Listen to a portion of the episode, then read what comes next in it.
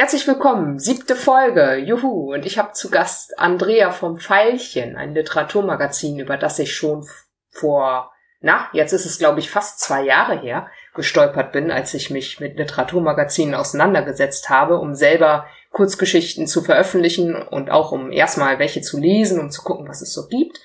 Viele haben mir dann nicht so gefallen. Das Pfeilchen hat mir dann so gut gefallen, dass ich es gleich abonniert habe. Kaum sind zwei Jahre vergangen, schon habe ich Andrea zum Podcast eingeladen. Hallo, moin. Ja, morgen und vielen Dank für die Einladung. Genau, und das Pfeilchen gibt's ja schon richtig, richtig lang.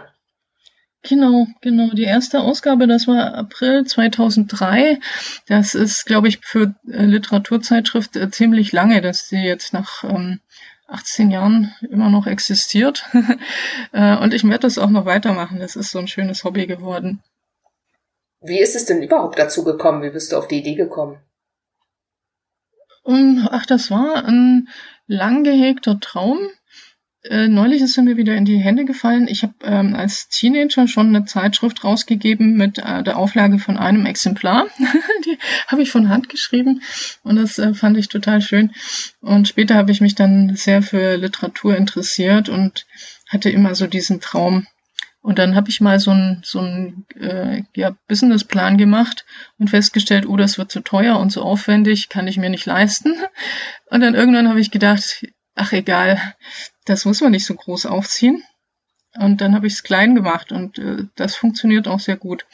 Also man muss nicht äh, Räume mieten und äh, Grafiker einstellen und sowas, weil dann hat man schon ein großes ähm, Risiko auch dabei. Ja, und so hast du in der Hauptsache wahrscheinlich die Druckkosten und die Portokosten. Genau, genau. Und ich mache das einfach alles selber. Genau, das ist äh, oft so eine Art wirtschaftliches Experiment. Also, weil es wird uns immer gesagt, think big, aber äh, ich finde es eigentlich auch interessant, dass man mit wenig Mitteln eigentlich schon äh, was ganz Ordentliches machen kann. Man darf nur einfach kein großes finanzielles Risiko eingehen und dann kann man das jahrzehntelang machen. Offen, offensichtlich ja. Und ich meine, ich habe das Pfeilchen ja auch gefunden, ich glaube, im, im Handbuch für Autorinnen und Autoren vom Ustrin Verlag. Also es ist ja jetzt auch nicht so unbekannt. Ja, eben, äh, je länger man existiert und umso mehr Verzeichnissen ist man dann auch drin. Ja, ich bin auch ganz stolz darauf, dass wir im Literaturarchiv in Marbach, ähm, diesem Schiller-Museum äh, dort auch äh, archiviert werden. Also ich schicke jedes Mal eine Ausgabe dorthin. In Print? Genau. Ja, ich war da schon, weil die machen auch digitale Langzeitarchivierung und beruflich mache ich ja digitale Langzeitarchivierung. Deswegen kenne ich den Heinz Kramski und wir haben uns da mal getroffen mit unserer Arbeitsgruppe. Also war ich auch schon mal in dem Museum drin, tatsächlich, in dem Schiller-Museum. Mhm, mhm. vor längerer Ach, Zeit. Ich vielleicht auch mal hingehen. Marbach ist auch voll schön. Ja, cool. Ja, das wusste ich noch gar nicht. Ja, und wie, ähm, wie läuft das? Also als du angefangen hast, kannte dich ja noch keiner. Wie bist du dann an die Texte gekommen? Ja, ich glaube, ich habe das im genau richtigen Augenblick gemacht. Also ich fürchte, wenn man jetzt eine Zeitschrift gründet, wird es schwieriger. Aber damals gab es im Internet noch gar nicht so viele Zeitschriften. Dann haben wir eine schöne Webseite gemacht und die Suchmaschinen haben uns gefunden. Und so bin ich dann zu einigen Stammautoren gekommen, die dann fleißig geschrieben haben.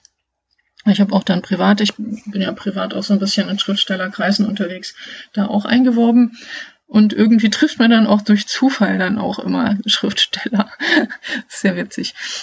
Und dann das sind oft auch Leute, die ich einfach bei einer Schulung kennenlerne oder was auch immer, bei einem Verein oder so. Es gibt unglaublich viele Leute, die schreiben. Äh, ja, das stimmt. Nur äh, schreiben die nicht zwingend alle gut. Ja, das kann natürlich passieren. Und du musst ja die ganze Arbeit, glaube ich, alleine machen oder hast du da Hilfe? Mhm, genau. Wie, wie läuft denn das? Wie, wie wählst du aus oder was passiert danach? Sind die Texte denn schon so druckreif, wie du sie bekommst oder was passiert denn danach genau? Ja, da ist einiges zu machen, zumal ja das äh, Pfeilchen sich auch äh, fokussiert auf die noch nicht so bekannten Autoren. Also die mal, also es sind schon auch ein paar Profis, die für mich schreiben, aber ich gebe halt auch solchen eine Chance, die noch gar nicht publiziert haben. Und äh, da kommen natürlich dann Texte, die ziemlich so, so wie Rohdiamanten noch nachgeschliffen werden müssen. Und dann mache ich mir dann die Arbeit, dass wir dann gemeinsam daran arbeiten. Das ist ziemlich dann nett. zeigt sich dann auch, wer das Zeug zum Profi hat. Weil manche, die wollen nicht überarbeiten oder können auch gar nicht. Also die haben nicht die, die Ausbildung dafür, an ihrem Text zu arbeiten. Ja, das ist ja immer so eine Sache. Ich frage mich da auch, ich habe jetzt als Herausgeberin noch nicht so viel Erfahrung, mache das gerade zum ersten Mal. Wenn einem die Idee oder der Plot an sich gefällt, aber ich das Gefühl habe, hm, da geht noch beim Wie einiges. Das könnte man noch besser erzählen, mhm, mhm, literarischer, naja, da ginge noch was. Und der Autor, die Autorin dann sagt, äh, nö, hm. Eben, das ist sein Text. Und wenn er sagt, das ist so in Stein gemeißelt, dann hat er halt Pech gehabt, weil ich kann mir das ja frei aussuchen. Also was bei mir so ein Auswahlkriterium ist, ist, dass es ähm, ja Literatur ist. Also ich weise öfter mal Sachen auch zurück, weil es meiner Meinung nach nicht literarisch ist, irgendwie so äh, manchmal so moralisierende, manipulierende oder auch platte Texte oder so. Das fliegt raus. Ähm, was mir auch wichtig ist, ist Authentizität, also nicht so irgendwie so naja, komische Texte manchmal. Ähm, und dann können wir noch an der Darstellung arbeiten. Das ist eben, eben, das kenne ich auch so. Die Idee ist gut, aber es ist halt handwerklich nicht gut gemacht. Und dann, da lässt sich ja dran arbeiten. Und bei manchen reicht das, wenn ich sage, äh, was sie machen sollen, und dann machen die das. Ja, das sind wahrscheinlich solche, die schon Schreibkurse besucht haben. Und bei anderen, dann sagen die, schlage ich vor, ich mache das. Und dann erlauben sie es oder nicht. Und dann feile ich da mal dran rum. Ja, das klingt aber auch richtig nach Arbeit. Ja, das ist der Vorteil, dass äh, also die Zeitschrift ist ja nicht so dick, da sind nicht so viele Texte drin und die kommt ja auch nur viermal im Jahr raus. Von dem her ist das schon überschaubar vom Aufwand her. Also wenn du sagst nur viermal im Jahr, die meisten Zeitschriften, die ich so kenne, kommen eher so zweimal im Jahr. Wobei es natürlich richtig, es ist natürlich richtig, dass das Pfeilchen nicht so dick ist. Das stimmt schon. Das, die letzte Ausgabe war jetzt ungewöhnlich dünn. Ja, ja, keine Ahnung, was da passiert ist. das äh, ist halt so ein Auf und Ab. Also ich lebe halt davon, dass man mir Sachen schickt und äh, dass die Zeitschrift bisher noch nicht so viele Texte hat, ist jetzt auch kein Grund, einen schlechten Text anzunehmen. Nee. Also schlechte Texte hätte ich schon noch gehabt, aber die wollte ich nicht. es gab ja auch schon mal bei Facebook, in der Facebook-Gruppe, ähm, da wurde das Pfeilchen dann genannt, dass es ja. eine Dauerausschreibung ja, genau. sei. Und da hast du, glaube ich, viele Texte bekommen, richtig? Ja, da, da bin ich etwas überflutet worden. Da habe ich eine Weile gut zu lesen gehabt. ja, hat aber auch mal Spaß gemacht. Äh, da ist die Zeitschrift dann auch besonders dick geworden. Da habe ich dann einen größeren Tacker kaufen müssen. okay. Ja, nee, das ist schön. Ich stell's mir aber auch schmerzhaft vor. Ich lese ja in der Regel nur Texte, die schon von euch vorsortiert worden sind, die also schon mhm. veröffentlicht sind. Und selbst da ist es ja so, dass ich mir manchmal so ein bisschen vorkomme wie eine Perlentaucherin. Nicht alle Texte sind mhm. halt wahnsinnig gut. Teilweise liegt das natürlich auch an meinem Geschmack, das ist ja ganz klar. Ich stelle mir das aber relativ anstrengend vor, wenn man dann eben wirklich unter unveröffentlichten Texten dann noch was suchen muss, was hübsch ist. Und oh ja. dir gelingt das ja auch immer ganz gut. Ich frage mich so, wie viele Texte musst du denn lesen, um was Gutes zu finden? Ach, es geht so. Also ich denke mal, es wird ungefähr die Hälfte, das, die eingereicht wird, ähm, nehme ich auch, aber eben nach gründlicher Überarbeitung. Ja, das ist aber ein guter Schnitt, denke ich. Eben, also es gibt schon viele Leute, die das äh, ganz ordentlich können. Es sind ja auch, äh, auch Profis mit dabei. Zum Beispiel die Frau Gutscher, die ist ja Profi. Du hast auch Karl Fahrer immer dabei oder fast immer. Mhm, mhm. Ja, genau, das ist so ein Stammautor. Und letztens hattest du sogar Aiki Mira. Aiki hat ja jetzt auch bei den Nominierungslisten in der Science Fiction ziemlich abgesahnt. Du hattest dann einen Text von Aiki, der keine Science Fiction war, aber auch sehr mhm, gut. Mhm, ja, ich glaube, ich vermute, das ging auch irgendwie über Facebook oder so, dass die bei mir eingereicht hat. Da wusste ich natürlich sofort, dass das ein guter Text ist. ich glaube, ich habe ihr das gesagt. Ah, okay. Das ist so schließt sich der Kreis wieder. Ja, ja, also ich mache schon zwischendurch auch mal Werbung fürs Pfeilchen, wenn es um gute Texte geht, vor allem wenn es dann eben keine Science Fiction ist. Wo soll man damit hin? Und das Pfeilchen ist nun mal meine Lieblings nicht fantastische Zeitschrift, also liegt das irgendwie nahe, dass ich das dann gleich empfehle. Es hat ja auch gut gepasst von der Länge her, ne? Ja, eben. Ja. Eben, es sollen ja kurze Texte sein. Ich glaube bis fünf Seiten. Ähm, vier. Vier. Okay. Wobei ich dann nicht so streng bin. Also wenn mal einer ein bisschen länger ist und ist richtig gut, dann kann der auch rein. Ich habe auch schon mal einen richtig langen Text dann auf zwei Teile aufgeteilt. So Fortsetzungen. Ah, okay. Ja, so lange muss man zum Glück ja auch nicht warten. Was ich auch immer ziemlich genial finde, ist dein Lesetagebuch. Ja, das macht Spaß. Weil ich äh, lese ja schon einiges und manchmal dann auch ähm, Bücher, die gar nicht so bekannt sind, die aber trotzdem gut sind. Oder auch umgekehrt Bücher, die berühmt sind und ich grauenhaft finde. und da möchte ich gerne den Lesern dann auch so ein bisschen Tipps geben. Da entdeckt man ja dann auch mal einen neuen Autor oder so. Ja, da sind auch schon oft Klassiker dabei, die ich dann mhm. kenne, wenn es dann noch manchmal mhm. ewig her ist, dass ich es gelesen habe. Oder du hattest ja auch die Spiegelreisende gelesen. Oh ja.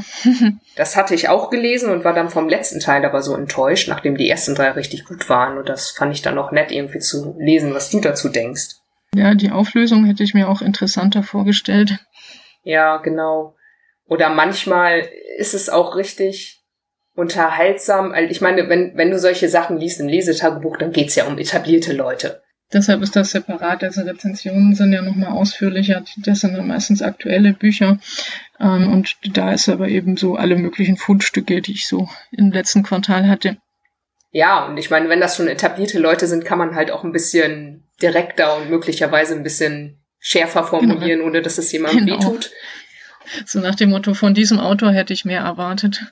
Genau, und mal hier, mal da muss ich dann schon schmunzeln, wenn ich das lese, weil es ist ja schon in Ordnung, immer diese überschwänglichen Lobeshymnen zu lesen, aber manchmal ist es halt auch ganz cool zu sehen, okay, ähm, auch den Profis geht mal was daneben. Ja, das finde ich auch als Schriftstellerin auch beruhigend. Selbst meine Lieblingsautoren äh, greifen mal daneben oder probieren irgendwas aus, ähm, das dann schiefgegangen ist. Ja, wobei ich den Mut, wenn man was ausprobiert, schon auch bewundere auch auf die Gefahren, dass was mhm. schief geht. Eben, man muss es einfach mal probieren. Also ich erinnere mich an ein Buch, ähm, da hat die Autorin alle wichtigen Ereignisse dieser Geschichte, die über 20 Jahre geht oder so, immer an Weihnachten stattfinden lassen und hat dann in jedem Kapitel nur über Weihnachten erzählt. Äh, klang eigentlich wie eine interessante Idee. Man hat dann immer die Weihnachtsstimmung, aber es hat gar nicht funktioniert, weil man dann das Gefühl hatte, es fehlt einem doch irgendwas dazwischen. Ich habe mal Theaterstücke nicht gesehen, sondern wir haben das geprobt in der Schultheater AG. Das ging immer an Weihnachten. Die mhm. saßen die ganze Zeit am Tisch und haben gegessen. Und die Zeit ist vergangen. Immer mehr. Und immer mehr Leute sind gestorben und wurden geboren und so weiter und so fort. Aber das war wahrscheinlich. Ja, für ein Theater ist das natürlich auch geschickt. Da brauchen wir nur irgendwie ein bisschen die Dekoration austauschen und alles ist ansonsten gleich.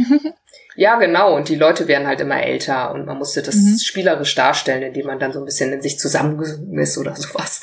Also, das war ganz interessant, ja. Ist aber richtig lange her. Richtig, richtig lange. War vielleicht dann auch nicht dieselbe Geschichte, von der du jetzt sprichst. Nee, wahrscheinlich nicht. Das war so eine Liebesgeschichte. Ja, nee, um Liebe ging's nicht so wirklich. mhm. ähm, du hattest mir vor, vorab erzählt, ihr hattet auch mal Schreibwettbewerbe. Mhm, genau zweimal. Ähm, das erste Mal war irgendwie ein, was die 25. Ausgabe oder so, genau, und dann später auch nochmal. Ähm, da hat man dann aber auch gemerkt, also beim ersten Mal, da war dann auch im Internet noch nicht so viele Ausschreibungen für Wettbewerbe. Da hatte ich dann 600 Einreichungen und beim zweiten Mal waren es dann doch ein paar weniger. Kann man 600 Texte überhaupt lesen? Ach ja, das geht schon. Ich habe mir die dann teilweise ausgedruckt und dann hatte ich die immer mit dabei auf irgendwelchen Zugfahrten und so. Das war ja dann auch ganz gemütlich. Ja, waren kurze Texte, von dem her. Ah, okay. Weil ich, aber ich war natürlich ja. monatelang am Lesen, das ist klar. Ah, okay. Aber findet man dann zwingend bei, bei der, dieser Masse dann auch richtig, richtig gute Texte? Ja, das ging dann schon. Also ich war dann relativ streng, weil ich ja gesehen habe, oh, das sind so viele. Und äh, da konnte man viel dann schnell ausfiltern. Weil das ist ja dann auch anders als bei der Zeitschrift. Das muss beim Schreibwettbewerb schon fertig sein. Also nur die Idee ist gut, aber er müsste nochmal überarbeiten, reicht halt nicht zum Gewinnen.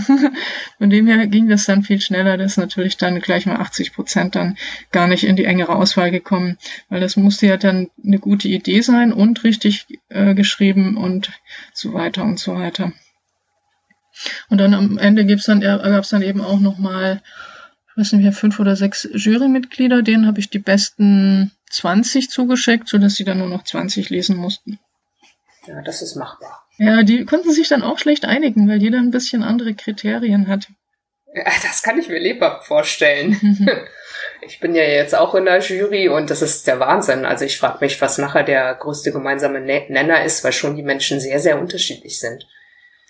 Ja, das ist, das ist auch ähm, sehr auffällig. Also es gibt kein, wir haben ja irgendwie in der Schule hm, gelernt, dass es so objektive Kriterien gibt anscheinend, ähm, aber gibt's eigentlich nicht. Also es gibt schon äh, Regeln, die eine gute Geschichte einhalten muss. Also manches ist einfach dann schlecht erzählt, aber trotzdem sind Geschmäcker verschieden. Also zum Beispiel, wie grausam und brutal darf eine Geschichte sein oder sowas. Oder was ist ein sinnvolles, interessantes Thema oder so. Da ist jeder ja anders gestrickt. Also sogar bei Dingen, bei denen ich dachte, sie seien gesetzt, sowas wie Show Don't Tell, scheint es ja abweichende Meinungen zu geben. Stimmt, ja. Das ist anscheinend gar nicht gesetzt. Oder auch, man kann nicht alles szenisch erzählen. In einer Kurzgeschichte, die 50 Jahre umfasst, ist das irgendwie doof, wenn man das versucht szenisch zu mhm, erzählen. Mhm. Man hat dann Brüche drin, die irgendwie unschön ja. sind. Oder Phrasen. Einige Leute finden Phrasen gut. Oh, aha. Offensichtlich, ich finde ja immer so viele. Ja, also das, manchmal ist es auch das Gesamtkunstwerk, das dann durch einen ja, scheinbaren Fehler oder so ähm, irgendwie passt der dann da rein. Das kann ja auch manchmal sein. Aber da, auch da ist mir dann meistens nicht derselben Meinung.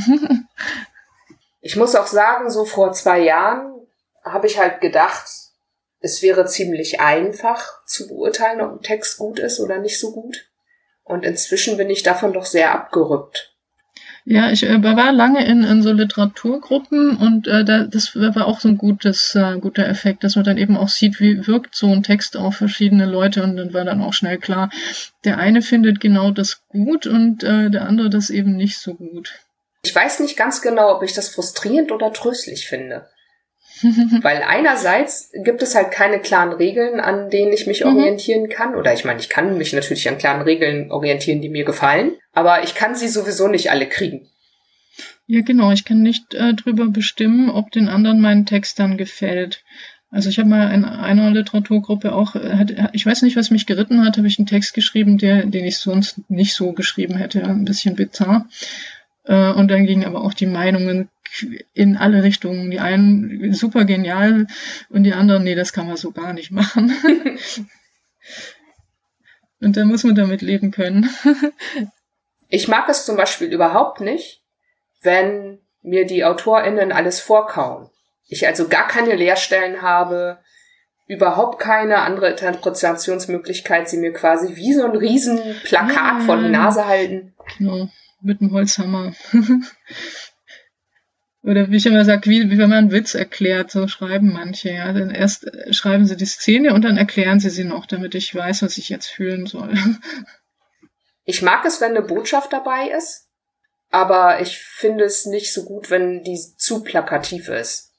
Mhm, mhm. Oder dann nochmal extra ausformuliert wird am Ende. Esst kein Fleisch, schützt das Klima, was auch immer. Und ja, genau. das finde ich dann doof und das zerstört so ein bisschen den Effekt. Andererseits, mhm, genau.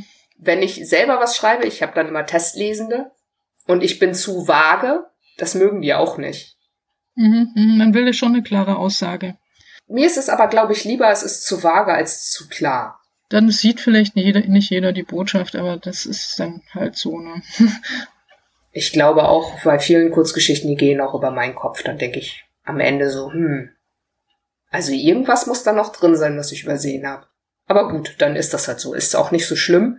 Ähm, ich schnall halt auch nicht alles. Es liegt auch teilweise an der eigenen Lebenserfahrung oder Leseerfahrung. Dann ist das halt so. Kann ich auch mit leben, solange ich beim Lesen unterhalten war. Wenn ich aber das Gefühl habe, es steckt überhaupt nichts drin, dann finde ich es auch doof.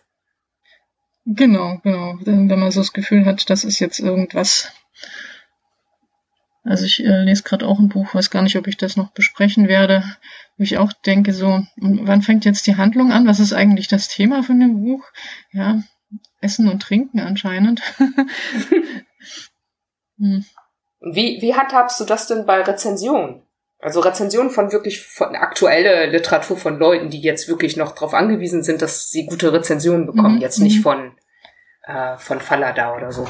Ähm, Rezensionen im Pfeilchen, die sind ja auch, ähm, also das ganze Zeitschrift ist ja darauf ausgerichtet, auch äh, Leuten eine Chance zu geben, die sonst keine haben. Äh, ich bespreche zum Beispiel auch Bücher, die im Selbstverlag rausgekommen sind. Obwohl man da oft dann denkt, naja, also wenn da mal ein Lektor drüber gegangen wäre, dann hätte der das noch ein paar Sachen rausgemacht. Schade. Ähm, aber ich gebe dem trotzdem eine Chance und lese das dann auch wohlwollend. Also ich habe ja meinen eigenen Geschmack und manchmal schreiben die dann eigentlich nicht für mich, ist so mein Eindruck. Aber dann versuche ich eben trotzdem mich reinzuempfinden, was wollte der Autor sagen und wenn ich jemand wäre, der sowas liest, würde es mir dann gefallen äh, und versuche einfach äh, ja zu sehen, das, was der Autor machen wollte, hat er das erreicht. Weil das, ich muss mal auch mal abstrahieren von dem, was ich gerne lesen möchte. Der Autor hat sich da viel Arbeit gemacht oder die Autorin, um dieses Buch zu schreiben. Und das würdige ich dann schon auch.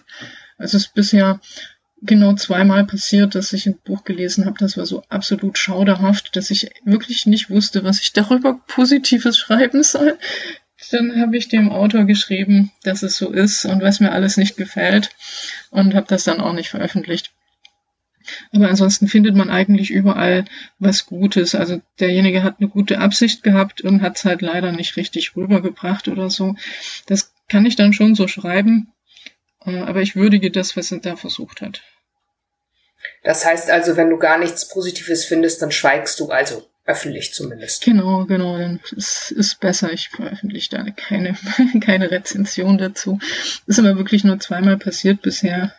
Ja, das ist richtig schlecht, also gibt's eigentlich selten. Wo stimmt doch das eine Mal dann doch das war so, ein, so eine Art Harry Potter für Arme irgendwie, also eine Art nachgemacht, aber schlecht nachgemacht. Ja, also das habe ich dann auch. Also ich bin dann eingeschlafen beim Lesen und gedacht, nee, es ist voll langweilig. Ja, ich sag dann auch lieber Rezensionen ab, anstatt das zu verreißen, wenn ich das Gefühl habe, so, ja, das nützt ja dann auch keinem wirklich was. Es sei denn, ich habe jetzt das Gefühl, ich muss wirklich vor dem Buch warnen, weil es äh, weiß ich nicht, bedenkliche Inhalte transportiert, was mir aber jetzt noch nicht passiert ist. Dann würde ich mhm. vielleicht auf den äh, Autoren wenig Rücksicht nehmen. Aber so, wenn, wenn es dann, ich meine, es stirbt ja niemand davon, wenn jemand ein schlechtes Buch liest. Ich muss mich ja nicht hinstellen mhm. und davor warnen. Ja, genau, die Welt warnen, damit sie sich nicht das Gehirn vergiften. ja, so schlimm sind ja die meisten Sachen nicht. Nee, eben, eben. Es ist ja meistens schon irgendwie was Gutes gewollt, nur halt nicht richtig gekonnt. Mir wurde allerdings auch dann schon mehrfach gesagt, dass ich zum Noben neige und dass es dann doch etwas langweilig ist. Plus die Leute sich dann nicht so sicher sind, können sie den Rezensionen wirklich trauen?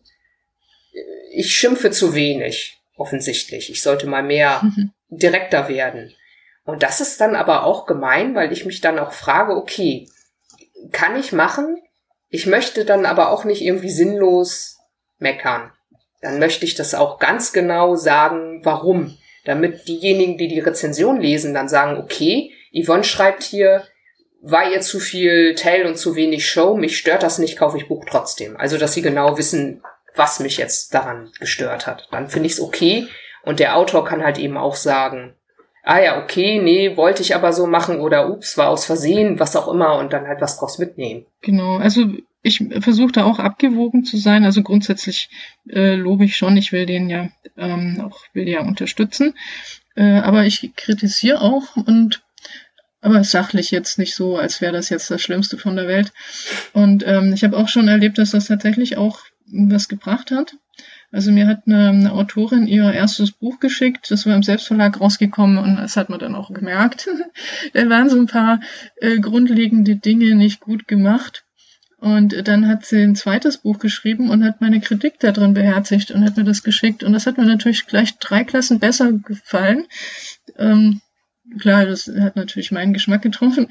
Aber das, der war jetzt einfach Das war jetzt einfach stringenter und flüssiger alles. Also vorher hatte sie einfach zu viel versucht, zu viele verschiedene Fabelwesen und zu exotische Handlungsorte, die sie dann aber wohl nicht gut genug gekannt hat, um sie genau zu beschreiben und so.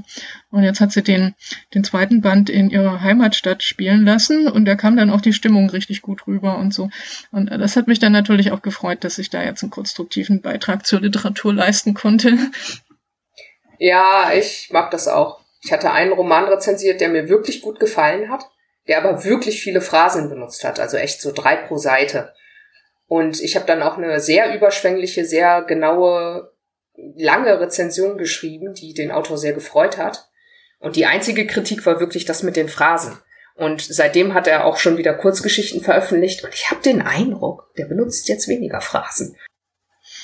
Mhm, ja, eben, eben, das ist hilfreich. Wenn man die äh, Kritik freundlich und konstruktiv formuliert, dann bringt die ja was. Ja, ich glaube, sonst machen die Leute zu. Ja, es gibt auch Leute, die machen zu, wenn man äh, freundlich und konstruktiv ist. Das habe ich auch manchmal, gerade die besonders schlechten Autoren, ist so mein Eindruck. Die schreiben irgendwas runter, äh, kennen aber die Regeln nicht. Und wenn ich dann kritisiere, dann kriegen sie Panik oder sind sauer oder so. Ja, das, das stimmt das ist halt schon ein Handwerk, was man lernen muss und das ist manchen, glaube ich, nicht so ganz klar. Oder man kann es lernen, das ist ja das Gute. Mm, ja, ich habe das Gefühl, einige wissen das nicht. Mhm, ja, ja, das ist schade. Die denken, das muss auf Anhieb perfekt sein, aber das äh, ist es nicht. Also meine Texte die lesen sich ja oft dann auch recht flüssig, dass die Leute denken, oh, das hat sie gerade so runtergeschrieben. Aber nein, nein, das ist mindestens dreimal überarbeitet. ja. Das wird mit der Zeit immer flüssiger. ja, ja, ich weiß, was du meinst. Und das mhm. ist auch, was mir aufgefallen ist, ich weiß nicht, nicht alle arbeiten so, aber für mich hat sich das als gute Strategie herausgestellt, den Rohentwurf fertig zu schreiben und dann liegen zu lassen, aber noch im Hinterkopf mhm. rumzutragen und dann setzt der Fett an. Dann fallen mir so die Teilideen ein. Das sind manchmal nur Halbsätze. Irgendein Detail zu irgendeinem Bild, zu irgendeinem Charakter. Und die notiere ich mir dann Oder irgendwo. noch eine schönere Formulierung. Genau, ja. Und man mhm. hat auch mehr Abstand zu dem Text. Genau, dann lese ich den so, als hätte den jemand anderer gelesen und dann fällt mir alles auf, was nicht gut dran ist. Ja, gut. Äh, dafür brauche ich dann mehr Abstand als nur so zwei Wochen, leider schön war gewesen, ich hatte ja so eine Schreibpause von zehn Jahren. Und als ich mhm. dann die Texte wieder gelesen habe, dann konnte ich mich teilweise gar nicht mehr dran erinnern. Also so war dann okay, ist es das, wie von einem Fremden. Ja, das war definitiv mhm. dann war ich meine eigene Testleserin. Dann konnte ich es auch tatsächlich selbst lektorieren, weil der Abstand wirklich groß war. Aber mhm. zehn Jahre will man ja normalerweise nicht wahren. Ja, ja, ich kenne das. Ich habe auch schon alte Sachen noch gefunden in meinen Unterlagen. Und äh, es war irgendwie anders als gedacht. Ich hatte immer gedacht, ich hätte damals tolle Ideen gehabt, aber das Handwerkszeug noch nicht so. Aber inzwischen habe ich festgestellt, die Ideen waren ziemlich platt, aber das Handwerkszeug war schon da. Ich habe gar nicht so schlecht geschrieben. Aber das kann man dann oft selber nicht beein äh, ja, beurteilen. Ah, interessant. Bei mir war es doch ähnlich. Also ich konnte halt immer schon gut Dialoge schreiben aber oft spielen die Geschichten so im luftleeren Raum. Das heißt, man weiß überhaupt nicht, wo die Leute sich befinden. Man hat keine Informationen zum, zur Umgebung. Ja, das war bei mir früher auch so, ja. Genau, das so zwei Stimmen aus dem Off. genau, das ist immer noch ein bisschen problematisch. Das war aber früher noch stärker so. Aber ich äh, ja. äh, finde das nicht schlimm, weil es ist wichtig, dass der ähm, Dialog stimmt. Wenn der komisch ist, dann ist es schwierig zu reparieren. Und das ganze Umfeld, das kann man ja später noch dazu schreiben. Ja, das muss ich tatsächlich auch immer machen. Ja, das ist bei mir aber auch so. Ich habe auch mal ausgerechnet, das war, glaube ich, einer von den ersten Artikeln auch im Pfeilchen, äh, dass die Schreibgeschwindigkeit ja viel geringer ist als die Lesegeschwindigkeit. Deshalb ist es eigentlich äh, natürlich, dass beim ersten, bei der ersten Fassung ganz viele Details fehlen, die man nachher als Leser dann braucht, allein schon wegen der Geschwindigkeit, in der man durchkommt.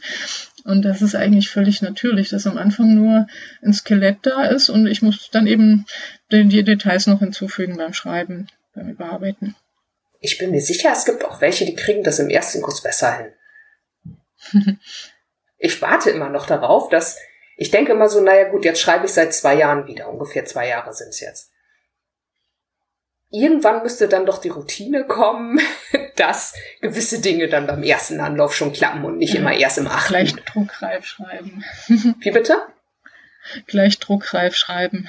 Naja, das muss ja nicht unbedingt sein, aber so, dass der erste Entwurf dann doch vielleicht doch ein bisschen besser passt. Ach, ich bin da recht entspannt. Also ich muss ja den ersten Entwurf niemandem zeigen. Und dann konzentriere ich mich im ersten halt erstmal auf das Wesentliche, auf den Verlauf der Handlung und auf die, äh, auf die Dialoge. Und dann kann ich nachher noch die, äh, die, um, die Umgebung und die Gesichtsausdrücke und sonst was noch hinzufügen.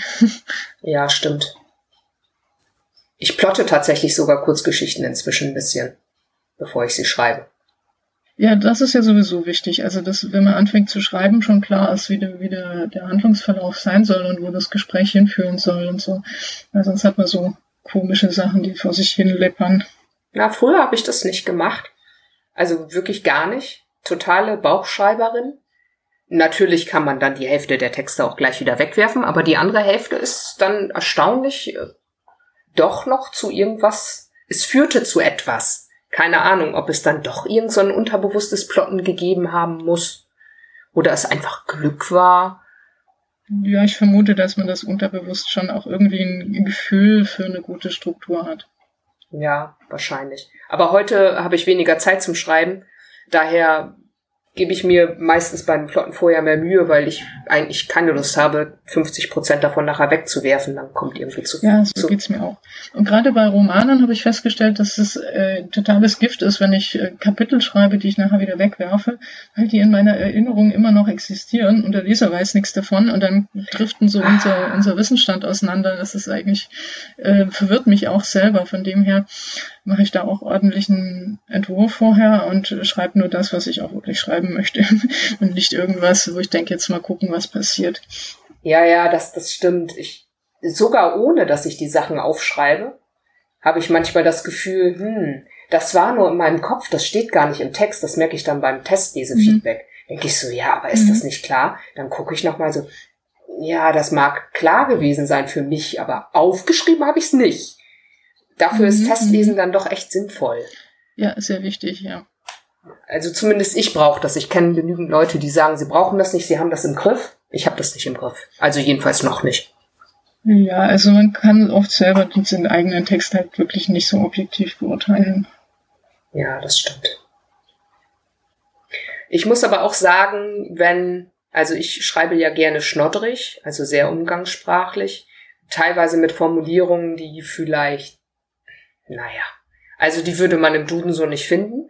Und wenn die dann erstmal lektoriert sind und ich sie dann lese, dann vermisse ich manchmal die alten schnoddrigen Formulierungen, die ich noch so mhm. im Kopf habe. Das ist ein bisschen schade, wobei ich einsehe, ja. weil mir wurde oft mhm. gesagt, so, ja, das mag für eine Kurzgeschichte gehen, aber einen Roman würde ich so nicht durchhalten. Und die Leute wussten nicht so ganz genau, woran es liegt. Und ich glaube, ich, ich, ich weiß aber, woran es liegt. Und deswegen kann ich mir das eigentlich nicht erlauben, so zu schreiben, obwohl ich es eigentlich cool finde. Mhm. Ja, stimmt, in Kurzgeschichten kann man sich eine Menge mehr leisten. Ja, mir ging das auch mit einem Roman so, da habe ich so ein paar Wörter neu erschaffen, da war ich ganz stolz drauf, ein ganz tolles Wort erfunden. Und dann hat die Lektorin genau diese Wörter alle wieder rausgemacht. Mist. Und was war dann am Ende? Die blieben dann draußen, oder? Ähm, ja, ich bin dann in mich gegangen und habe dann beschlossen, okay, sie hat schon recht, das lenkt ja auch ein bisschen von der Handlung ab, weil es ist, war nicht insgesamt kein, kein Roman, der irgendwie sprachlich was Besonderes sein sollte, sondern es war einfach, ja, einfach ein Fantasy-Roman. Und dann passte das auch nicht zum Ganzen. Von dem her war schon okay, dass sie das rausgemacht hat. Ich habe gestern eine englische Kurzgeschichte gelesen und da das Wort hangry entdeckt. Kennst du das? Nein, aber es klingt nach einer Mischung aus äh, äh, hungry und angry. Also ja, ja, genau das war's. Hungrig, dass man sauer wird. Das kann ich mir lebhaft vorstellen. das hat mir sehr gut gefallen. Das ist gut. Und so, es war auch irgendwie so, before you get any hangrier. Und dann ging es auch ums Essen und dann war ich total glücklich über dieses Wort, weil das so, so griffig war. Und ich kannte das mhm. aber noch nicht, weil wahrscheinlich ist es total normale Umgangssprache in einigen ähm, englischsprachigen Gegenden. Da war ich ziemlich ich glücklich. Ich, noch nie gehört. ich auch nicht vorher. Das habe ich gestern erstmalig ja, entdeckt. Ich auch, das hätte man früher jemandem einfallen können. ist es ja vielleicht auch, weiß ich nicht. Vielleicht haben wir die Sachen nur zufällig nicht gelesen. Lässt sich auch so schwer übersetzen. Mhm. Auf Deutsch funktioniert das Stimmt, irgendwie ja. nicht. Ja.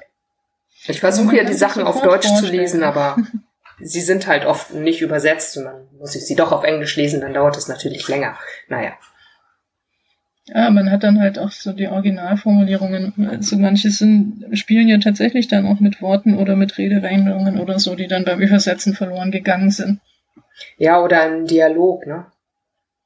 Das kann halt Mhm. auch schon mal, mir fällt das halt manchmal auf. Es gibt halt so ein paar Eigenarten im Englischen, wie zum Beispiel, äh, wie einige Bevölkerungsgruppen reden ja dann immer mit he don't und so. Das lässt Mhm. sich halt nicht übersetzen. Also nicht, nicht so, dass es sich gut liest. So wie wenn man einen alten Mark Twain Roman äh, liest und dann der Dialog von Jim, der, der kommt nicht gut auf Deutsch. Der ist irgendwie immer schlecht übersetzt. Das klingt irgendwie immer, als würde jemand sprechen, der äh, einen kleinen IQ hat. Und im Englischen geht das. Klingt total authentisch. Naja, ich weiß aber auch keine Lösung. Es ist mir nur aufgefallen, dass sich das irgendwie manchmal nicht so gut übersetzen lässt. Ja, wenn der Übersetzer sich ein bisschen Mühe gibt, findet er vielleicht auch ein, irgendwie eine Redeweise, die da reinpasst. Ja, kann sein. Ich stelle mir das schon schwierig vor. Dann hat man den Text von jemandem anderen und muss den in eine gute Form bringen. Ja, da muss man halt selber Schriftsteller sein quasi. Also ich habe mal eine Zeit lang einen äh, Newsletter übersetzt vom Englischen ins Deutsche und die haben einen ganz speziellen Schreibstil gehabt, auch so Witze und Scherze und Wortspiele und so. Und, äh, dann habe ich mir halt Mühe gegeben, im Deutschen dann eben einen ähnlichen Schreibstil auch zu haben. Und da musste ich halt kreativ werden. Also nicht einfach nur übersetzen, sondern wirklich neu formulieren, so dass dir, dir die ganze spritzige Atmosphäre auch noch mit rüberkommt. Hm. Ja. Das war quasi Neuschreiben sozusagen. Ja, cool. Ich habe mit dem Übersetzen überhaupt keine Erfahrung. Ich habe mal meine eigenen Texte übersetzt und ich dachte immer, das wäre alles ganz einfach, aber dann habe ich festgestellt, ah nee. Da ist mir dann erst aufgefallen, dass auch ich Wortspiele drin habe. Ja, auf einer Veranstaltung wurde auch mal empfohlen, dass man auch als Deutscher vielleicht auf Englisch schreiben sollte, weil die, äh, der englische Markt viel größer ist und dann könnte man die, seine Romane an einen amerikanischen Verlag verkaufen. Und dann habe ich es auch mal versucht auf Englisch, aber es hat keine Freude gemacht, weil, weil ich im Deutschen halt schon so viel Erfahrung habe mit, mit Sprache und mit den feinen Bedeutungsunterschieden der verschiedenen Worte. Und das fehlt mir im Englischen. Dann wird das ein total plumper Schreibstil, der mir selber nicht gefällt. Wo ich dann auch davor sitze und grüble, jetzt, welches von den Wörtern, die ja da jetzt passen würden, ist genau das Richtige, ist genau die richtige Stimmung erzeugt. Und da bin ich dann an Grenzen gestoßen und habe gedacht, na gut, also das, wenn, dann müsste das jemand anders übersetzen. Beziehungsweise ich müsste es auf jeden Fall immer erst in Deutsch, auf Deutsch vorschreiben und mhm. danach dann mich um eine englische Version kümmern, denke ich. Also ich habe es auch bis jetzt nur so für den Privatgebrauch übersetzt. Ich hatte mal eine Story, die spielte in einem Flugzeug um einen Onkel, der aber nur Englisch kann, weil er in Amerika wohnt, ist Pilot gewesen. Und das mhm. war dann quasi mein Profi-Testleser. Dafür Mhm, musste ich dann die Story immer wieder übersetzen. Und das ging dann halt auch ganz gut. Und es war ja auch nicht schlimm. Es war jetzt auch egal, ob er die sprachlichen Feinheiten mitkriegt. Es ging nur ums Technische. Ums Sachliche, ja. Mhm. Genau. Und danach habe ich das dann halt den anderen Verwandten geschickt. Und das ist dann auch okay, weil das war dann so der Privatgebrauch. Aber wenn, sonst würde ich, glaube ich, also so konnte ich auch viel irgendwie durch eine KI übersetzen lassen und dann danach mal gucken, ob es passt. Aber ich schätze mal. Ja, die sind manchmal besser als ich. ja, sie bieten halt auch eine gute Version, die ich dann noch bearbeiten kann danach. Da muss ich nicht über mhm. jeden Satz nachdenken, weil einige Sätze passen dann schon so, wie sie sind, wenn auch vielleicht nicht alles. Ja, da, also ich habe neulich auch einiges an, an Fachliteratur übersetzen müssen und war dann auch erstaunt. Also die Hälfte aller Sätze konnte man genauso lassen und bei allem anderen, da, da waren noch Kleinigkeiten und dann war das ziemlich schnell gemacht. Ja, das ist angenehm. Das ist eine Arbeitserleichterung. Ich habe sogar gehört, dass äh, Profis auch damit arbeiten, um erstmal was zu haben. Das ist dann ein bisschen einfacher. Ja, es, äh, äh, da habe ich mich mal voll in die Nesseln gesetzt, wo ich gestaunt habe. Ich musste damals auch was übersetzen und habe dann in so einem Xing-Forum von Übersetzern dann gefragt, welche Software die denn verwenden. Ich fand das für selbstverständlich, dass wenn man Profi ist und pro Wort bezahlt wird, dass man das mit einer äh, Maschine automatisiert, damit man schneller ist, ja. Und dann haben die mich aber zusammengesäckelt, äh, das sei ihr Feind, das wird ihnen die Arbeitsplätze wegnehmen. Und ich so, ey, Moment mal, ich dachte, ihr benutzt die Dinger. naja. Ja, also das macht gerade für einen Profi, finde ich, macht Sinn, wenn der große Mengen übersetzen muss. Einfach einmal durch die Maschine jagen und dann die Feinheiten schön machen, dann ist man doppelt so schnell. Ja, und hat dann eben den mehr Zeit für die wirklich schwierigen Formulierungen. Mhm, genau, genau. Dann hätte ich jetzt auch gedacht. Schon eine erste Fassung. Man kann sich auf das konzentrieren, wo die Maschine wirklich nichts machen kann, also Wortspiele und sowas. Mhm, genau. Die meisten Übersetzungen sind ja auch sehr gelungen. Äh, was ich immer äh, lustig finde, also ich hatte eine Zeit lang mal äh, als Jugendliche auch den äh, Shakespeare im Original gelesen und da gibt es manchmal halbe Seiten, die überhaupt nicht übersetzt sind, weil die nicht übersetzbar waren anscheinend. Das finde ich aber auch krass, dass der äh, Übersetzer dann komplett kapituliert und sagt, ich übersetze das gar nicht. Ja, kann man, äh, kann man machen, ja. Habe ich sonst nur so bei Zitaten und Sprüchen gesehen. Dann gibt's oft eine Fußnote und dann heißt es so, ah nee, das lässt sich aber nicht übersetzen. Das haben wir jetzt so gelassen. Finde ich auch okay. In Kinderbüchern vielleicht eher nicht, aber sonst klappt es meistens ganz gut. Ja, wie geht's denn, wie geht's denn jetzt weiter mit dem, mit dem Pfeilchen? Eine Ausgabe hatten wir schon dieses Jahr oder zwei sogar? Zwei sogar, ja. Genau, ja. also es läuft einfach wie so ein Uhrwerk. Ja. Äh, ich habe da schon so meinen Rhythmus. Als nächstes schreibe ich dann mal wieder ein paar Rezensionen und ähm, habe es jetzt gerade gemütlich und dann im Juni geht der Stress wieder los, damit die Juli-Ausgabe fertig wird. Ja, und ansonsten muss man dann immer mal sehen, auch was sich für Gelegenheiten ergeben. Jetzt größere Aktionen sind nicht geplant, aber wir sind ja jetzt schon bei der Ausgabe, ich weiß gar nicht, was, 78 oder so. Muss ich mir mal überlegen, ob ich zur 80. was Besonderes machen will. Aber zur 100. Ausgabe, da muss auf jeden Fall was passieren. Und nächstes Jahr hast du auch 20-Jähriges. Ja, genau, genau. Da muss ich mir noch was Schönes überlegen, was wir da machen. Also noch, jetzt nochmal für die Leute, die jetzt zuhören, das sind wahrscheinlich teilweise auch welche, die selber gern Prosa verfassen oder Lyrik. Was genau suchst du denn fürs Pfeilchen, wenn du jetzt was geschickt bekommen möchtest? Ähm, ich suche Kurzprosa, also wie gesagt vier Seiten, aber äh, das dürfen volle Seiten sein, also DIN A4. Äh, und Gedichte auch, aber auch äh, Buchrezensionen oder auch Veranstaltungsankündigungen, das haben wir auch hin und wieder. Und natürlich auch Wettbewerbsausschreibungen. Da ist hinten dann immer so ein Kalender. Das ist auch so was, äh, was ich bei anderen Zeitschriften immer vermisst habe und deshalb bei mir dann mache. Also so tabellarische Übersicht über die äh, nächsten äh, Literaturausschreibungen oder einige davon. Und da sieht man genau, wann muss ich es abgeben, wie viele Seiten soll das haben, was ist das Thema. Alles schön übersichtlich strukturiert, dass man dann gleich sieht, ah nee, so kurz kann ich nicht oder das ist nicht mein Thema und dann hat man ganz schnell die richtige Ausschreibung. Ja, das stimmt, die habe ich auch schon genutzt. Ja, und genreübergreifend, richtig? Genau, genau. Das kann also alles Mögliche sein. Ähm, also der Name Pfeilchen weist, glaube ich, schon darauf hin, dass es ähm, schöne Literatur sein soll. Also nichts Ekliges oder sowas oder so, so ganz abstruse Sachen, wo man denkt, oh, hat er Drogen genommen oder so. Also Pfeilchen ist ja auch ähm, äh, gar nicht so eine innovative Idee. Es gab äh, früher mal ein Pfeilchen ähm, so zur Zeit von Goethe, so eine Literaturzeitschrift.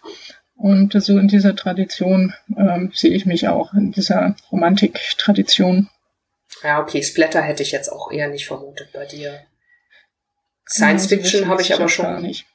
Science Fiction habe ja, ich schon. Ja, genau, Science Fiction, Fantasy, alles, alles möglich. Ja, cool. Kurzkrimi würde wahrscheinlich auch gehen, wobei es wahrscheinlich bei der Kürze ja, schwer. Kurzkrimi haben wir auch schon, auch schon gehabt. Stimmt. Also ein guter Kurzkrimi ist natürlich immer schwierig auf vier Seiten, aber es hat schon ein paar Mal geklappt. Ja, ja, stelle ich mir auch schwierig vor. Lese ich aber ganz gern, wenn es denn klappt. So kenne ich auch ein paar, ja, die das. Es dürfen dann nicht viele Verdächtige sein, sonst wird es zu kompliziert. ja, das stimmt. Ja, cool. Haben wir noch was vergessen, was wir besprechen wollen? Hm. Also die äh, URL der Webseite wirst du wahrscheinlich auch dazu schreiben, oder? Die packen wir in die Show Notes, ja. Genau, dass man die Zeitschrift findet. Ähm, die Webseite könnte ich auch mal wieder aktualisieren. Aber Na gut. ja, was man auf, dem, auf der Webseite auch findet, sind die früheren Ausgaben. Die neueren nicht, die möchte ich ja noch verkaufen, aber die alten, ähm, die drucke ich dann auch nicht mehr nach, die kann man sich runterladen. Ah ja, cool. Stimmt. Als ich ganz neu unter deinen Abonnenten war, hast du mir das auch gesagt, glaube mhm. ich. Genau, also wenn ich mal irgendwann Zeit habe, aktualisiere ich auch das Archiv nochmal. Das ist also, aber dass die Webseite da sich nicht bewegt, heißt nichts. Also die Zeitschrift kommt immer schön alle vier, äh, alle drei Monate raus.